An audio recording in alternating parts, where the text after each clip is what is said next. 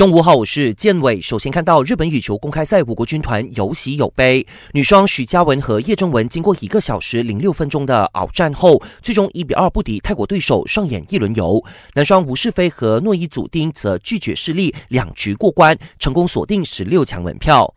梅西的面子很大。巴萨跳蚤梅西在代表阿根廷参加美洲杯时，曾炮轰南美足协腐败，引起争议。尽管已经道歉，但依然难逃红牌判罚，迫使阿根廷足协主席塔皮亚要亲自前往巴拉圭参加男足联大会，为梅西争取减轻禁赛的处罚。